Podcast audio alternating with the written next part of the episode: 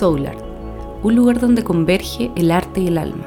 Soy Fernanda, psicóloga y arte terapeuta, y te invito a explorar el inconsciente en su mismo lenguaje, el artístico.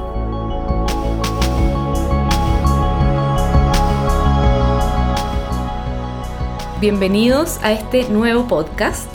En este podcast hay un invitado muy especial. Él es Nicolás Munizaga, ingeniero en sonido, músico, registrador, terapeuta, investigador de la vibración, sonidos y frecuencias para navegar la conciencia. Hola, ¿cómo estás? Feliz de tenerte acá porque este es un tema que hace mucho tiempo quería profundizar.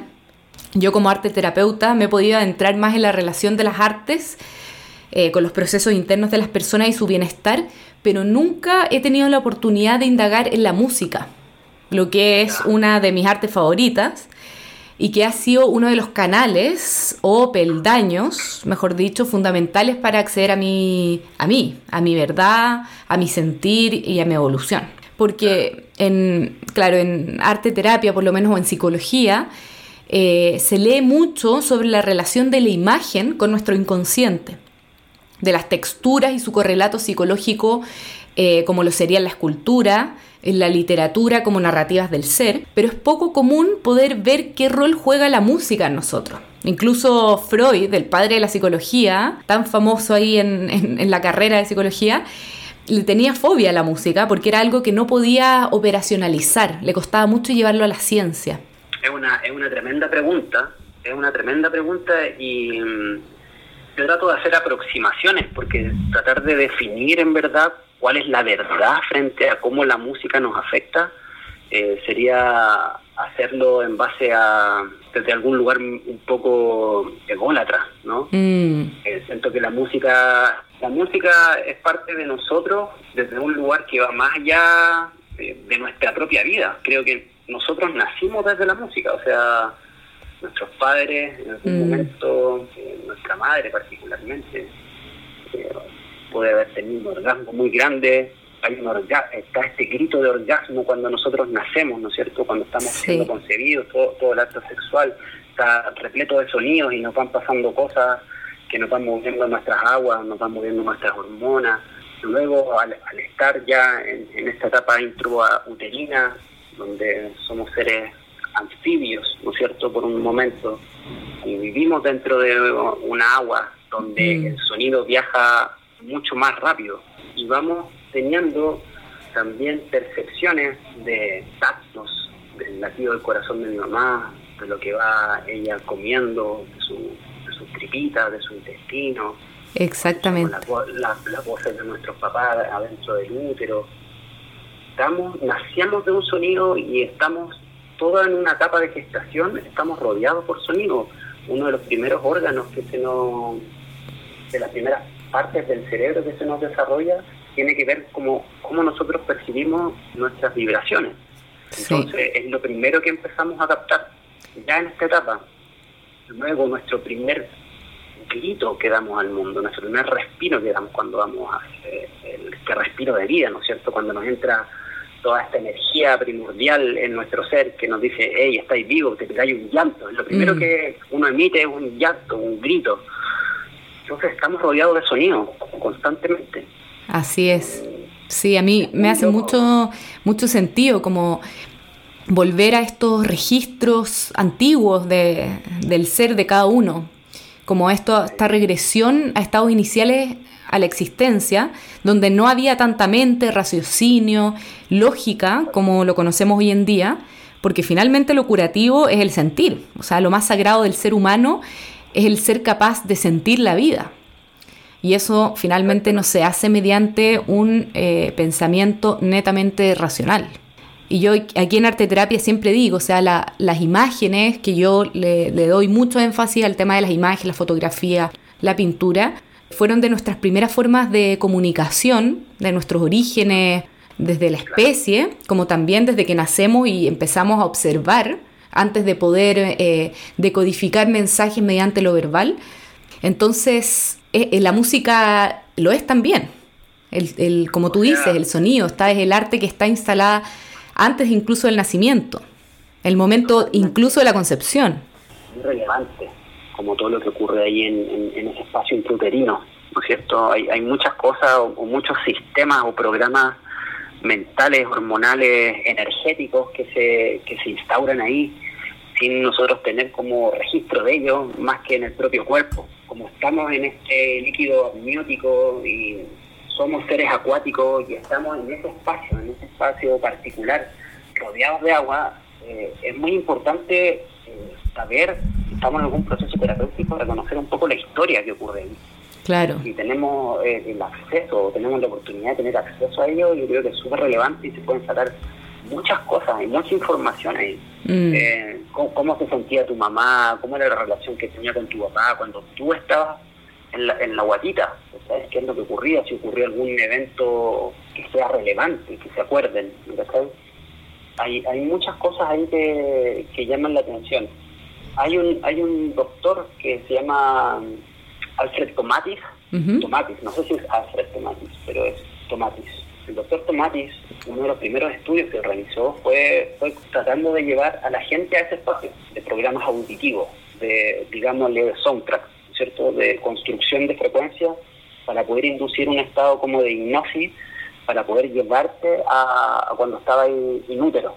Y es más que nada en base a, frecuencias bajas, a bajos, ¿no es cierto? Estos que escuchamos siempre a lo lejos, escuchamos cuando estamos, cuando íbamos antes a, algún recital de, música más tecno o cosas así. los, bajos ahí tienen un, una importante relevancia.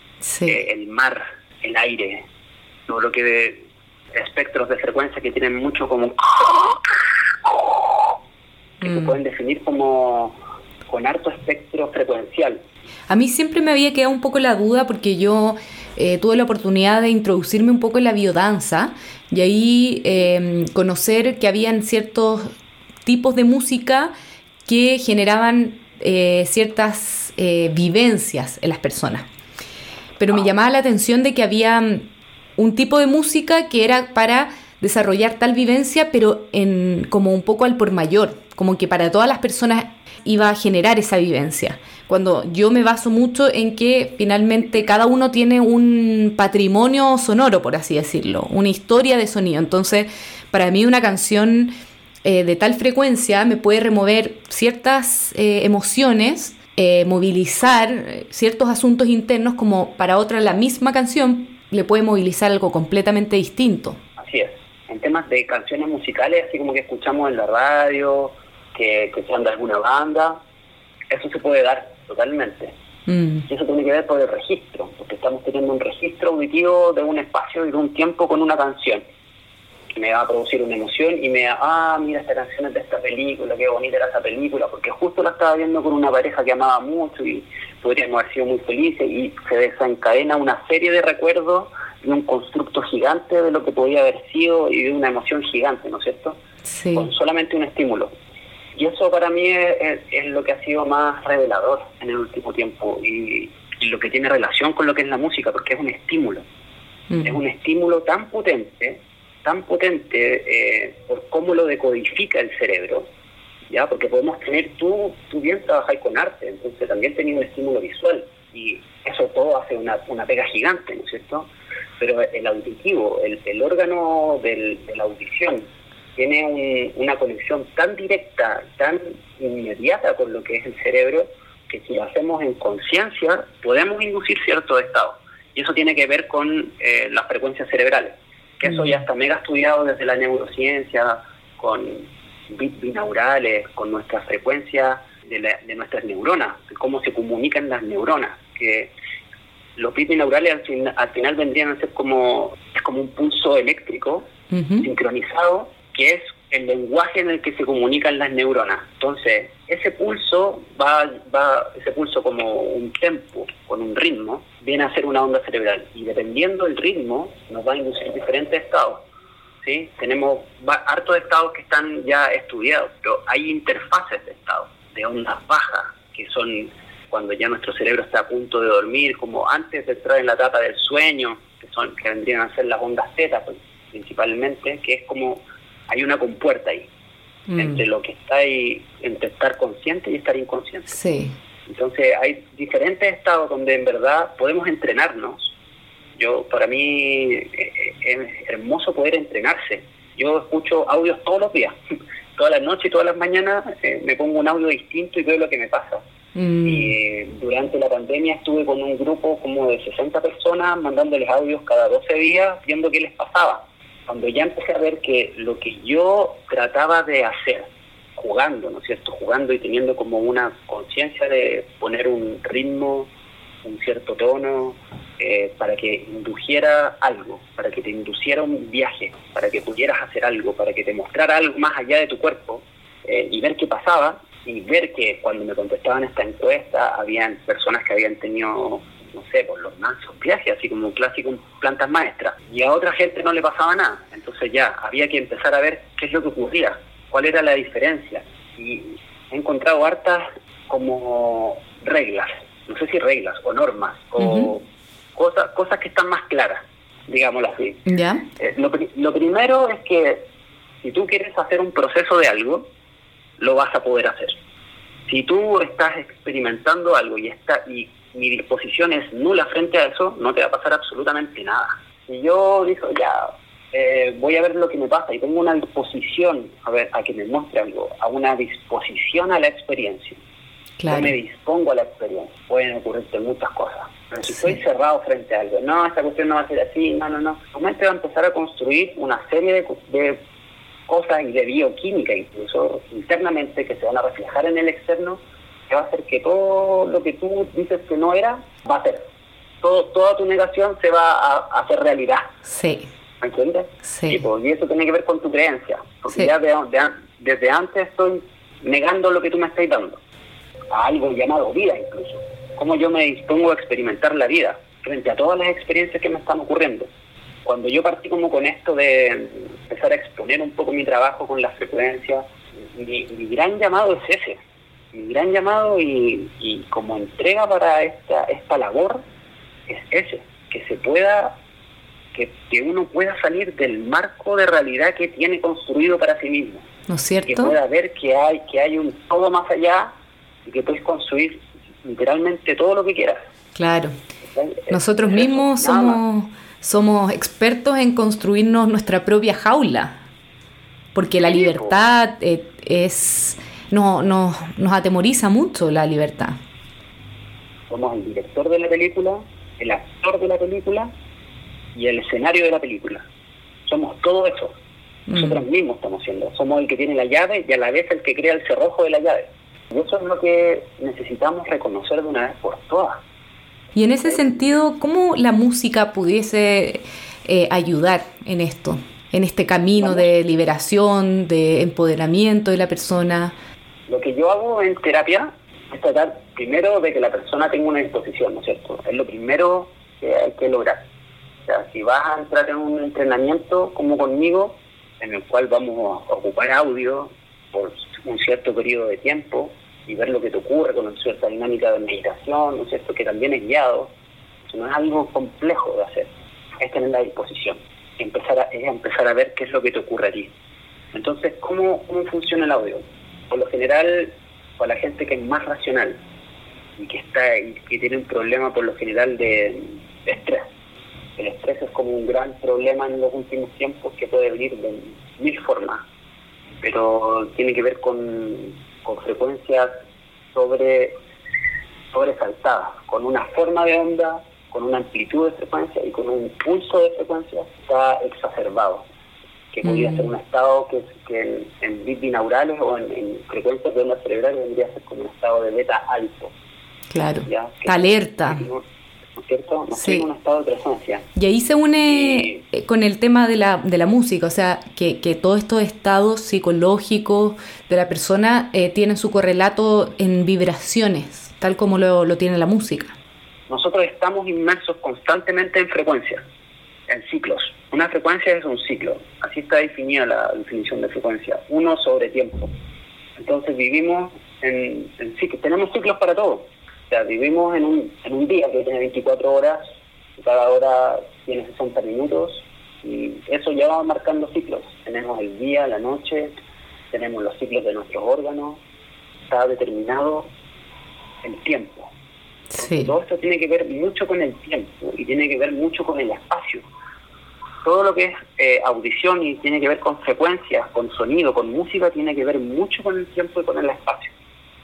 La música tiene esa maravilla de que no la vemos, a menos que la hagamos visible con, con ciertas cosas como la simática, que también la trabajo, que es como hacer el sonido visible. Eso, me, eso es lo que pude ver en tu Instagram, que me pareció muy interesante.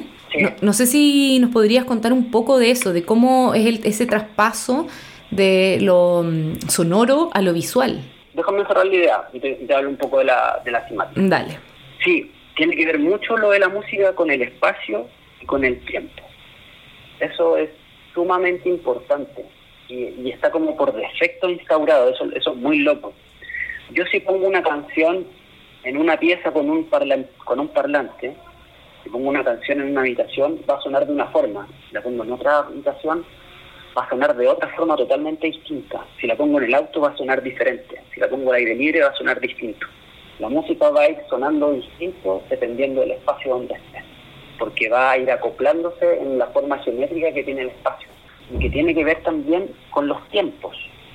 Eso es súper importante porque nosotros desde algún lugar, al tener todos estos ciclos, somos también frecuencias.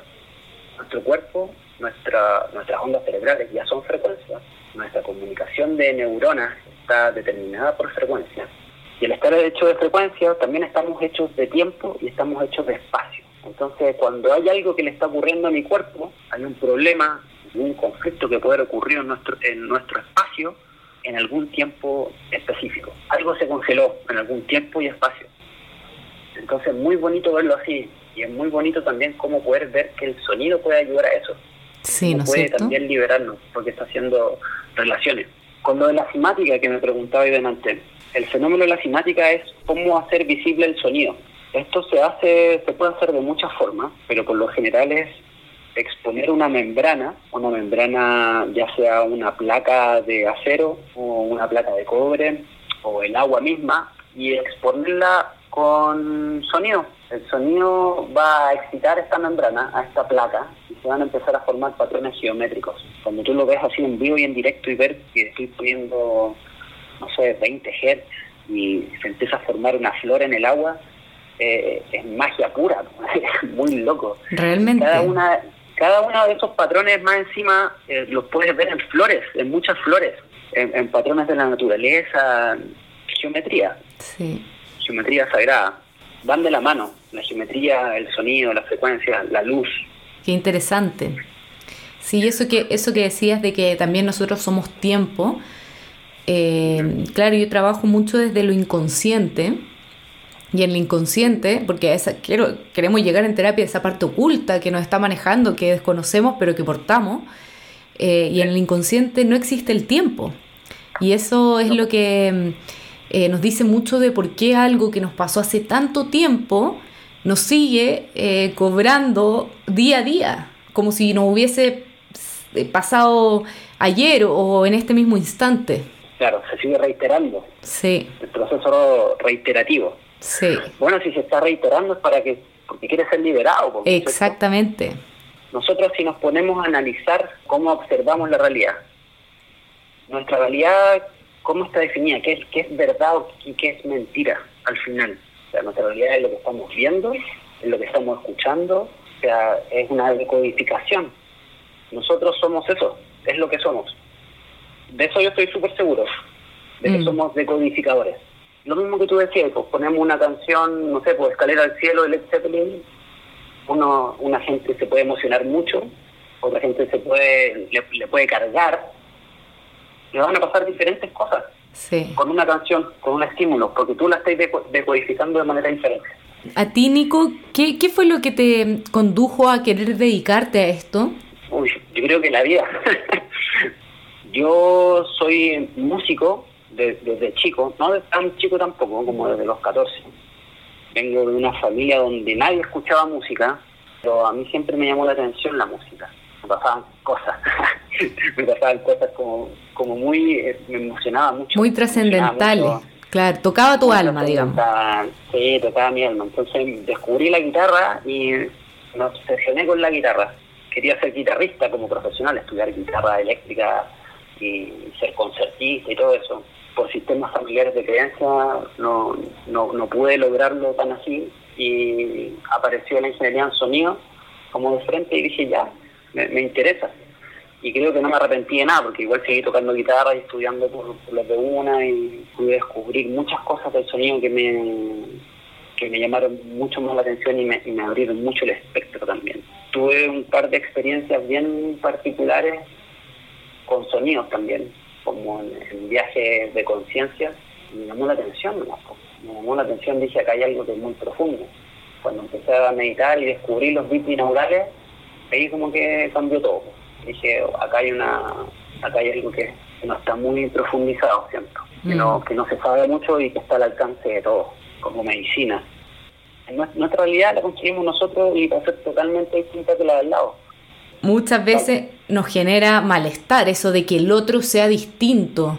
Eh, hay un autor eh, que yo cito harto en mis podcasts, que es Byung-Chul Han, que él dice, eh, nos desagrada lo igual, o sea, lo, lo, lo distinto, perdón queremos todo lo mismo. Y al final lo distinto, en lo distinto hay una riqueza, eso me permite crecer. Lo desconocido, y eso es lo que hace el audio en, el primer instante. Yo me di cuenta que cuando estaba haciendo este estudio que te comentaba, tenía un par de personas que eran eh, alrededor de los 60 años, entre los 60 y 70 años, y claro, tú les ponías una frecuencia que en, un principio eran súper poco musicales, sino que eran como, como frecuencias sueltas, mezcladas con otros pulsos, entonces era como escuchar algo bien bien bizarro, que Era como, como sonidos bien extraños, y, les daba miedo, no les gustaba. En un momento les dije, mira, date la oportunidad de escuchar algo que nunca has escuchado antes en tu vida. Yo sé que puede ser incómodo al principio, pero no trata de no juzgarlo, sino que vívelo, escúchalo, no lo pongas tan fuerte, escúchalo despacio y trata de relajar. Trata de no decirte constantemente que no te gusta. Dale tres intentos más, tres días. Y después del tercer día sientes que no es para ti, dale, no lo hagas, no pasa nada. Particularmente esa persona, un, un súper despertar, porque se permitió algo que nunca se había permitido antes, que es salir de su, ampliar sus límites. Claro. ¿Por qué, qué, qué, qué, le está pasando? Porque su cuerpo empezaba a vibrar. Cuando estamos en ciertos espacios de meditación profunda, corporalmente se siente una sensación bastante particular, que no es muy explorada, no es muy común cuando la hacemos en conciencia, porque cuando estamos soñando, si somos soñadores, bueno, si somos buenos para los sueños, llegamos de una, pues, pero en estas interfaces medidas, conscientes más encima, empiezan a pasar cosas.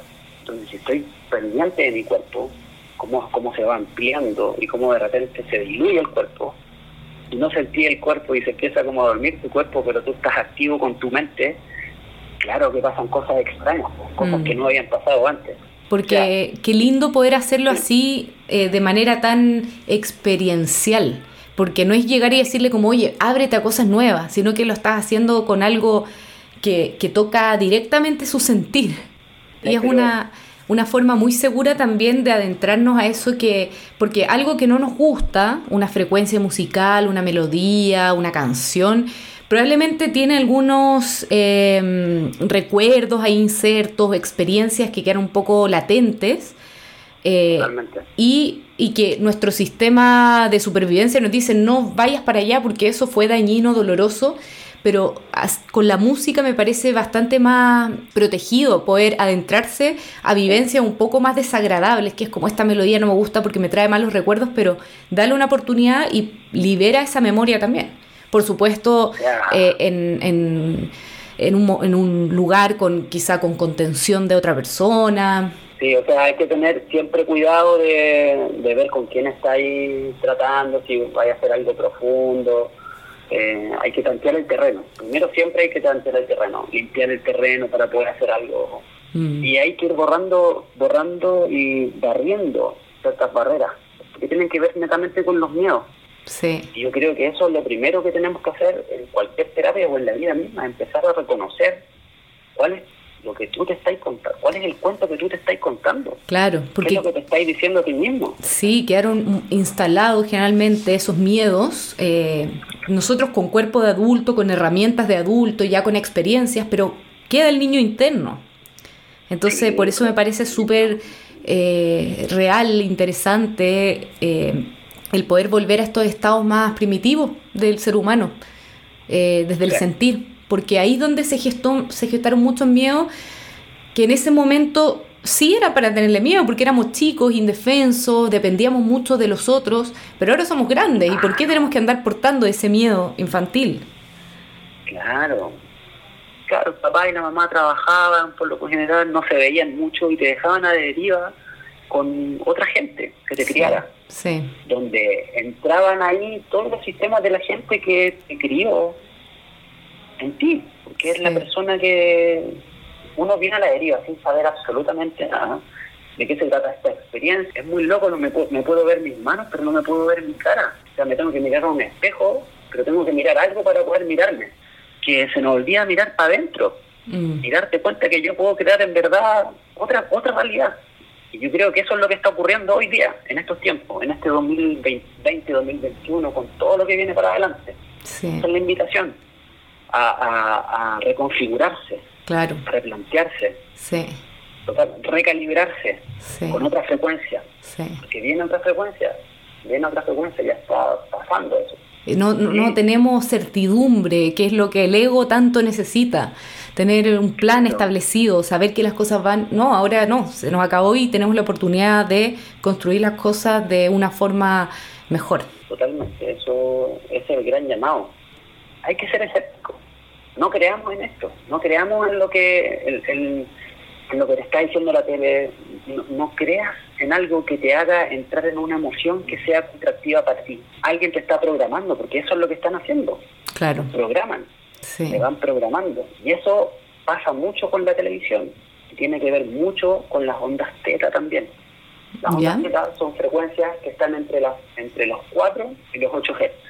Ya. Es, ese momento en el que estás así como en la quemada de, pasar el sueño profundo. Es el momento antes de estar entrar al sueño profundo, antes de quedarte como dormido, estar entre ese como estado semi-alucinógeno que uno tiene que te estás quedando dormido y ya estáis consciente y no sabéis dónde estáis, y de repente pasa es muy sutil. Cuando ya lo empiezo a reconocer y si me doy cuenta y quiero reconocerlo y digo, ah, mira, esto me está pasando ahora, ya te saliste de ese estado y deja de existir. ¿Me cachai? Es tan sutil mantenerlo, eh, poder mantenerse en estado teta, que hay que vivirlo nomás. No tenéis que juzgar nada ni tratar de, ir definiendo lo que me va ocurriendo en el momento, porque te va a sacar de la experiencia automáticamente. Yo creo que eso es una de las cosas que más eh, cuesta Mm. Entonces, cuando te toca una experiencia, vive la experiencia. Por lo general tendemos a juzgarla al tiro. Oye, ya, pero puedo ver eso. No, no, no, no, no quiero hacer eso. ¿Cómo se te ocurre? No, ¿cómo se te ocurre que voy a hablar con mi papá? Estoy loco. Si no, no, date el permiso para hacer, tener una experiencia distinta de algo que no hay hecho nunca, para ver lo que te pasa. Ahí te sorprendí, pero queremos estar siempre sabiéndolo todo, inmediatamente, siempre teniendo una respuesta. Es el gran, creo que uno de los grandes males de hoy en día, y, también me incluyo porque es, una, es, un trabajo de querer tener la respuesta claro. las cosas. Cuando, querer conocerlo todo, ¿no es cierto? Saber etiquetarlo todo. Mm. Entre la gran tragedia del por qué sucedió esto, no lo vas a saber. Quizás más adelante lo vayas a saber, pero ahora suéltalo. No le digas energía a ese pensamiento. Hay que cuidar la energía. Hay que cuidar mucho la energía. Eso es lo que hacen los... Esa es la importancia de la onda teta, del cuidado que hay que tener ahí. Por lo general, mucha gente, o el promedio de la gente que ve televisión, por lo general, si te quedas dormido con la televisión, te estás programando con eso a un nivel muy, muy, muy, muy sutil. Por eso, y es bonito observar también que el promedio de la, del chileno hoy en día se está durmiendo entre las 12 y la 1 de la mañana o entre las 11 y la 1 de la mañana y van poniendo publicidad y van poniendo programas de terror y de miedo y de noticias fuertes y cosas así, mm. como en esa hora. Pero es una forma también de inducir control. Sobre sí, yo, yo por eso saqué la tele de mi pieza hace mucho tiempo atrás, unos cuatro años atrás, pero está el famoso celular. Por lo menos en Instagram ya uno tiene un grado de...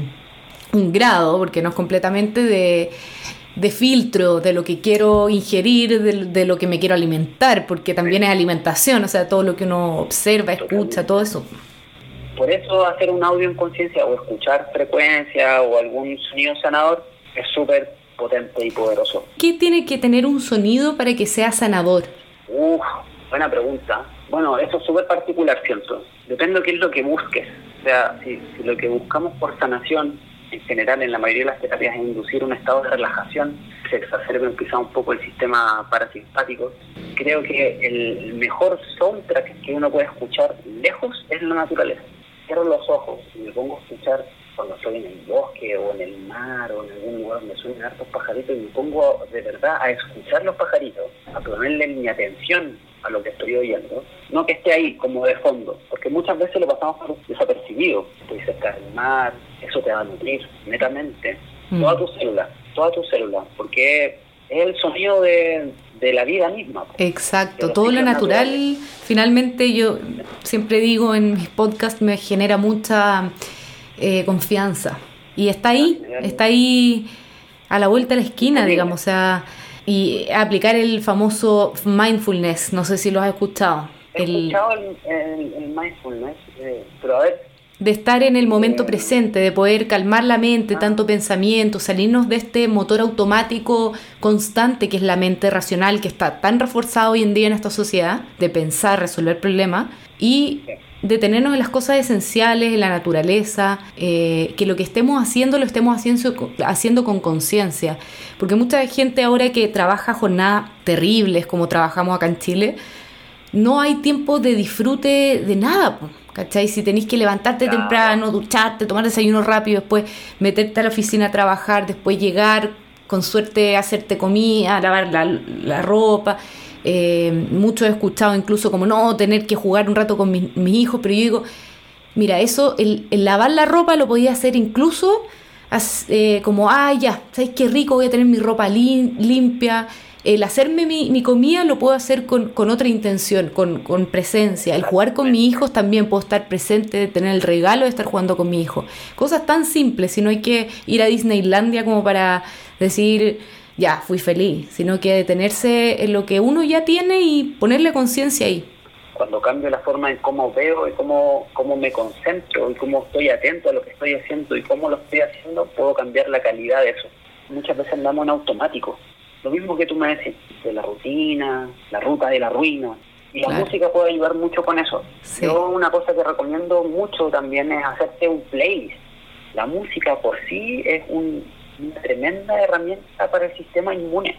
Ponte a cantar, hacer estos como show, eso es sumamente sano y, es que la música te mueve. A mí, claro, me llama mucho la atención cómo mm, artistas finalmente eh, sacan grandes eh, canciones, melodías muy potentes, letras muy potentes que acompañan con estas melodías, en momentos de, de mucha vulnerabilidad, cuando han sufrido un quiebre amoroso, una muerte de un ser querido, y como que la música fuera ahí un bálsamo de reconstrucción para esa persona, pero sin escapar de sí misma, sino que utilizando eh, su verdad, lo que está ahí, no escapando de ella, sino que lo tomo y lo transformo en música y permito a otros que conecten con esos sentimientos también que son parte de la vida.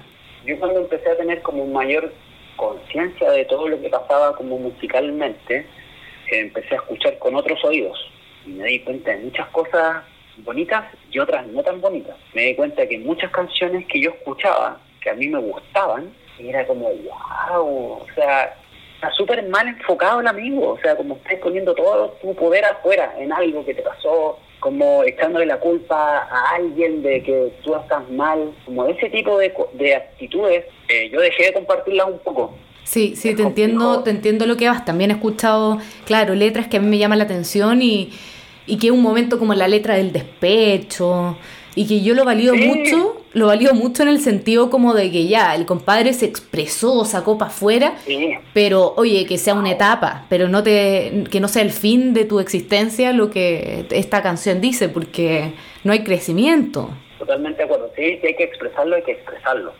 La música tiene un poder muy grande. Creo que fue Edgar Kaiser que decía que el sonido va a ser la medicina del futuro. A mí no me queda ni una duda con la música puedes inducir estados de conciencia, puedes mostrarle a una persona, a un paciente que tenga mayor percepción de su cuerpo, mayor sensibilidad consigo mismo. Puedes programarte, puedes programar eh, decretos en conciencia, puedes desprogramar eh, expresiones de auto boicot contigo. Sí, yo me di cuenta, bueno, eh, del impacto que tuvo para mí la música, en mi adolescencia, eh, con ciertas bandas de rock psicodélico en realidad, que, que es la música que más, más me llega, lo, lo, potente que era para mí, como yo estaba pasando por un momento de mucha disociación de mí misma, muy insensible, pero como que la música me despertaba. Realmente era muy sagrado ese momento de escuchar música.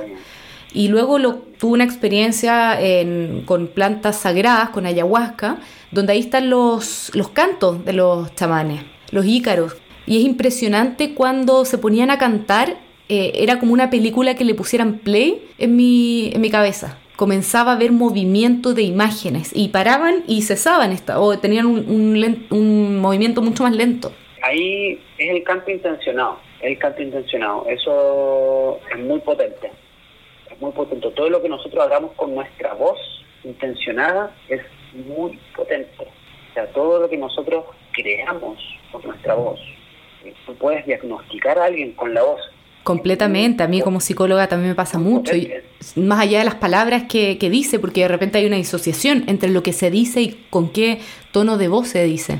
Claro, el espectro frecuencial que tiene tu voz dice mucho de lo que te está ocurriendo muchísimo. Siempre hay que tener un, tratar de mantener un balance de las 12 notas, ¿no es cierto? Las 7, las do, re, mi, fa, sol, la, si, do, sus respectivos sostenidos, bemoles, son 12 notas, 12 tonos, como maestros, que al final esos 12 tonos son acuerdos de frecuencia. Eso es algo que, que a mí me lo han preguntado y que a veces no se entiende mucho, porque un do o el famoso 432, el famoso La 432, diferente del La 440, los dos son La y puede ser 441, 444. Entonces tengo un rango de diferentes frecuencias que también son un La. Entonces son acuerdos frecuenciales. Son mm. acuerdos donde ciertos rangos de frecuencias están entrando en este como en el cajoncito del anotador. Después en el cajoncito de la nota red. Nosotros, nuestra voz, va emitiendo diferentes frecuencias, va emitiendo diferentes notas, tenemos diferentes rangos. Y una de las formas de poder diagnosticar ciertas cosas es cuando hay un desbalance, mm. cuando estoy de repente corto debajo, cuando no tengo muchas notas altas, o cuando me falta em, medios, ¿cierto? Sí. Em, hay, hay algunos softwares que te pueden analizar eso, es súper interesante lo que pasa ahí, porque si te falta una nota, hay que darle esa nota. Y esa nota, al, ser frecuencia, es un déficit, es un déficit de frecuencia en algo que tu voz está sacando y tu voz está conectada con el nervio vago, que el nervio vago está conectado con tu sistema parasimpático y ese está conectado como con todo lo que le está ocurriendo a nivel eléctrico también. Sí. Entonces ahí te está diciendo que hay algo que te que estás en déficit por un proceso que te pueda estar ocurriendo. Entonces puede haber un desbalance hormonal, un desbalance de vitamina, un desbalance de algún aminoácido. Todo eso se puede diagnosticar con la voz. Es hablar, porque para allá siento que va es, lo más, lo menos invasivo que hay. Claro. ¿Cierto? Que, que, que te pongan un contraste y te pongan en una cámara de resonancia, son cosas eh, no, no, no muy gratas. Sí. En, en general, el sonido está en todo, para mí está en todo. Todo puede emitir un sonido, si es que está vivo va a tener una frecuencia, eh, si es que está vivo va a tener un orden, si es que está vivo va a emitir un mensaje y ese mensaje va a estar vibrando y esa vibración va a ser una frecuencia y un sonido y movimiento y vida al final. Exactamente, así es. Por eso siento que el sonido eh, es tan relevante. Sí. Es una, es una medicina universal. Sí, así es. Bueno, Nico, muchas, muchas gracias por toda esta información tan interesante, por compartir con nosotros toda tu, sabiduría musical.